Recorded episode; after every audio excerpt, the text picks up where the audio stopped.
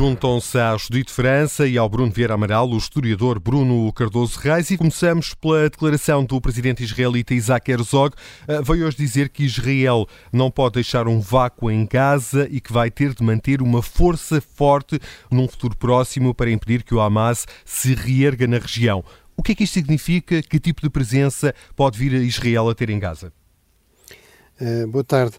Bem, é importante primeiro perceber que realmente Israel, eh, com todas as críticas que se pode fazer à, à ocupação prolongada, aos colonatos, é realmente uma democracia pluralista e, portanto, o presidente de Israel, Yitzhak Herzog, é aquilo que ainda resta da esquerda israelita, ou seja, é um líder histórico trabalhista. Tipicamente, o presidente não tem, aliás, grandes poderes em, em Israel, mas tem alguma influência uh, e, portanto, ele foi um líder do Partido Trabalhista, depois foi eleito presidente de Israel e, portanto, é alguém que historicamente tem estado sempre em oposição a Netanyahu, não é? Até naquela, toda aquela controvérsia dos tribunais, mas aqui no fundo ele expressa aquilo que parece ser um consenso nacional, que é não se pode voltar realmente a uma situação de deixar de ocupar militarmente Gaza, porque uh, o resultado disso foi o Hamas utilizar essa margem de manobra adicional para, no fundo, uh, se ir uh, reforçando, aumentando os seus arsenais, preparando uma operação que, de facto, não, não tem precedentes no nível de violência, de atrocidades cometidas contra judeus desde a, desde a Segunda Guerra Mundial.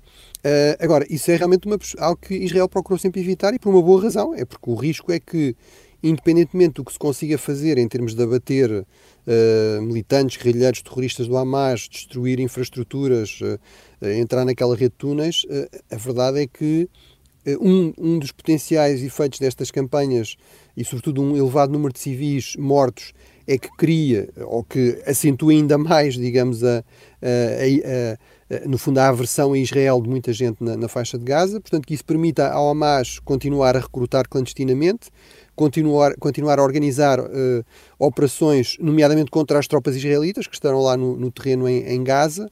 Uh, mas, portanto, mas parece haver realmente esse consenso em relação a Israel que provavelmente isso será inevitável e até já há mais ou menos estimativas do que é que isso implicaria. A volta, provavelmente, permanentemente ter ali à volta de 40 mil soldados a, a procurar manter a segurança e evitar que o Hamas voltasse a, a ganhar o controle da, da faixa de Gaza. E com consequências para a estabilidade da região, para além dos limites territoriais do enclave de Gaza? Bem, eu acho que aí as consequências. É uma, é uma questão complicada, porque, por um lado, aquilo que os líderes árabes dizem e aquilo que eles realmente pensam não será exatamente a mesma coisa, não é? Eles estão. Eh, mas isso em si também já é significativo, ou seja, eles não se atrevem a dizer aquilo que a maior parte pensa, que é o Hamas, eh, o Irão, estes grupos radicais são uma ameaça não só para Israel, mas para a paz e a estabilidade na região, para a própria, para a própria estabilidade e segurança dos seus regimes Uh, basta pensar que, por exemplo, o presidente Sisi, o general Sisi no Egito, que lidera um, um regime, digamos, semi-autoritário, uh, basicamente tomou poder contra a Irmandade Muçulmana, uh, que, que, é, no fundo, a, a, mesma corrente islamista que deu origem ao Hamas, não é? E que pratica muito aquela política de, como dizia um amigo meu, tunisino, one man, one vote once, não é? Portanto, um homem, um voto, mas uma vez, não é? Depois do Hamas ter tomado o, o controle de Gaza eleitoralmente, tomou pela força e eliminou toda a, a oposição. E, portanto, realmente não há aí grande amor pelo Hamas uh, na maior parte da região, tirando a exceção, obviamente, do, do Irão. Uh, mas, uh, mas a verdade é que a opinião pública uh, preocupa-se compreensivelmente muito com os palestinianos, tem uma grande, é muito crítica da, da postura de Israel, e aí Israel tem algumas culpas importantes no cartório, nomeadamente com os governos Netanyahu que bloquearam qualquer possibilidade de paz, continuaram a expandir os colonatos, etc., na Cisjordânia, e portanto há algum efeito negativo na região, tudo isto tem, não é? Um, até que ponto é que irá esse efeito? Até que ponto é que os regimes realmente conseguem controlar a situação? Isso dependerá, nomeadamente, também do que é que isto significará em termos de nível de violência persistente, em termos de condições de vida dos civis palestinianos e em termos de algum processo político, de retomar de algum processo político de diálogo com aqueles palestinianos moderados que ainda vão existindo, uh, por exemplo, na Cisjordânia. Bruno, o ministro da Segurança Nacional de Israel, que é de extrema-direita, veio hoje defender que a Autoridade Nacional Palestiniana deve ser tratada da mesma forma que o movimento islamita uh, Hamas. Uh, há uma postura uh, crescentemente um, radicalizada do governo de Israel? Bem, não, é que neste momento é difícil falar do governo de Israel, porque no, no mesmo governo temos, mesmo em relação ao Likud, por exemplo, o, o, o Ministro da Defesa, o general Galante, que é alguém de uma, uma, direita relativamente dura, mas, por exemplo, foi muito crítico de todo aquele processo de, de reforma eleitoral do Netanyahu. Chegou a ser demitido pelo Netanyahu e depois ele foi forçado a readmiti-lo, não é? Uh, isto é dentro do mesmo partido. Uh, aliás, a política israelita é tão fragmentada que um amigo meu israelita costumava dizer que onde há dois israelitas há pelo menos três partidos, porque há um que está indeciso entre, entre dois, não é? Uh, e, portanto, temos uma política muito fragmentada, temos elementos da oposição moderada que entraram, de uma parte da oposição moderada que entraram no, uh, no governo, o general Gantz, nomeadamente, uh, mas depois temos estes elementos que realmente são defensores, no fundo, daquilo que seria realmente um Estado de apartheid, ou seja, a anexação de, dos territórios palestinianos, sem direitos iguais, que é o que, apesar de tudo, os árabes que vivem em Israel são cidadãos de Israel, são, são 20, 21% da população, eh, mas no fundo eh, seria anexar Gaza, seria anexar a Cisjordânia sem, sem essa igualdade de direitos, um Estado apartheid, e, e portanto aí o, o, eliminar a autoridade palestiniana é, é, é, um objetivo também desses grupos, é um objetivo partilhado com o Hamas, diga-se, porque o Hamas obviamente também quer eliminar os, os moderados palestinianos, querem, querem ser eles a ter o exclusivo da liderança da resistência nacional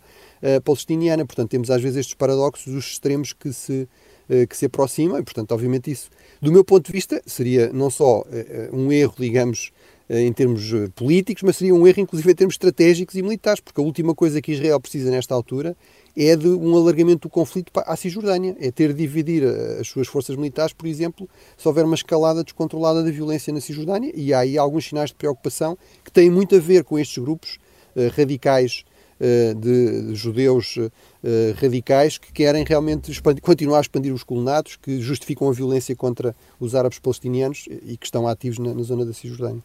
Hum. Bruno, hoje também Israel veio pedir aos civis que se encontram no sul do enclave para se protegerem, eh, a repetição de um apelo que já tinha sido feito ontem, foi de resto na sequência de um ataque ao sul de Gaza que morreram três luso-palestinianos. Não existem zonas seguras em Gaza, Onde é que entra aqui o direito humanitário e será que consegue, de facto, proteger vidas humanas?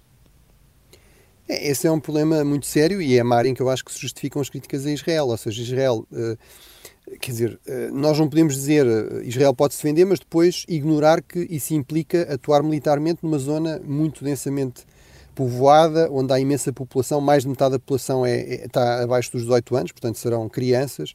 Uh, o Hamas utiliza essa população como forma de se proteger, portanto como escudos humanos, como cobertura. Uh, não podemos ignorar isso. Agora, Israel não pode dizer, bem, a forma de resolver isso é, nas, tem, dividimos aqui Gaza, há uma zona de, de, operações muito intensa no norte e depois e, e vamos dizer, avisar as pessoas para ir para sul, não é? Para estarem seguras. Eh, e depois uh, fazer ataques com grande intensidade e frequência nessa zona sul. O argumento de Israel é dizer, bem, mas o Hamas também está no sul, não é? Eh, o Hamas está a usar isso para... Mas, quer dizer, mas Israel tem de dar alguma segurança à população civil. E isso até militarmente é inteligente, porque quanto mais Israel conseguir separar a população civil do Hamas, quanto mais mostrar, aliás, que tem essa preocupação, mais se defende internacionalmente, mais evita eventualmente na população de Gaza, que nós sabemos que não confia assim tanto no Hamas, uma, última, uma, uma das raras sondagens, mas recente, dizia que a grande maioria da população de Gaza, mais de 70%, não confiava todo ou confiava muito pouco no Hamas, em, em que defendesse o seu interesse. Portanto, haveria eventualmente aí algum potencial de separação dessa população. Agora, tem de haver um mínimo de condições de segurança e, portanto, eu diria, ataques no Sul teriam de ser extremamente pontuais, em zonas muito específicas, uh, senão realmente temos esta situação, inclusive trágica, não é? De, uh, neste caso, palestinianos portugueses. Enfim, é sempre trágica qualquer morte civil num contexto de uma guerra, sobretudo quando atinge tanto, por exemplo, crianças, é sempre trágica, chocante e, portanto, Israel tem realmente a obrigação, e, e também seria inteligente do ponto de vista político e militar, de o mais possível tentar reduzir eh, essas vítimas civis. E isso, infelizmente, não está a acontecer. Sendo, Bruno, que a pressão da comunidade internacional aparentemente pouco tem valido. Pouco tem valido, porque realmente isso não me espanta, não é? E várias vezes falámos disso. Por exemplo, sobretudo os Estados Unidos têm aqui alguma capacidade de pressão. Muitos eu, por exemplo, sempre achei, e penso que isso confirmou, Israel basicamente ignora as Nações Unidas. Tem, há uma ideia generalizada em Israel que as Nações Unidas são hostis. A, a maioria dos países das Nações Unidas são hostis por preconceito, por sistema a Israel, condenam mais, no ano da invasão da Ucrânia houve mais condenações a Israel do que à Rússia uh, e, portanto, aí não, há, não é muito eficaz, mas há países que têm alguma, algum peso em Israel, sobretudo os Estados Unidos, pela, pela dimensão, nomeadamente, da sua ajuda militar, pelo apoio eh, projeção de forças, eh, porta-aviões, vários meios que foram enviados para a região para dissuadir, por exemplo, ataques do Hezbollah. Eh, portanto, isso dá-lhe alguma influência sobre Israel. Agora, mesmo essa influência dos Estados Unidos tem limites, porque para Israel isto é uma guerra pela sua sobrevivência, é uma guerra para defender a segurança da sua população e, portanto, a capacidade do exterior ter influência, ter eficácia, num contexto de uma guerra que não é uma guerra de escolha, não é uma guerra que se esteja a enviar umas quantas tropas a milhares de quilómetros do país e, e depois logo se vê o que é que vão fazer, numa guerra que é uh, realmente uma guerra de vizinhos, não é? É, é, muito difícil ter, ser eficaz essa pressão, essa pressão externa. Abordamos aqui alguns dos factos mais recentes do conflito no Médio Oriente.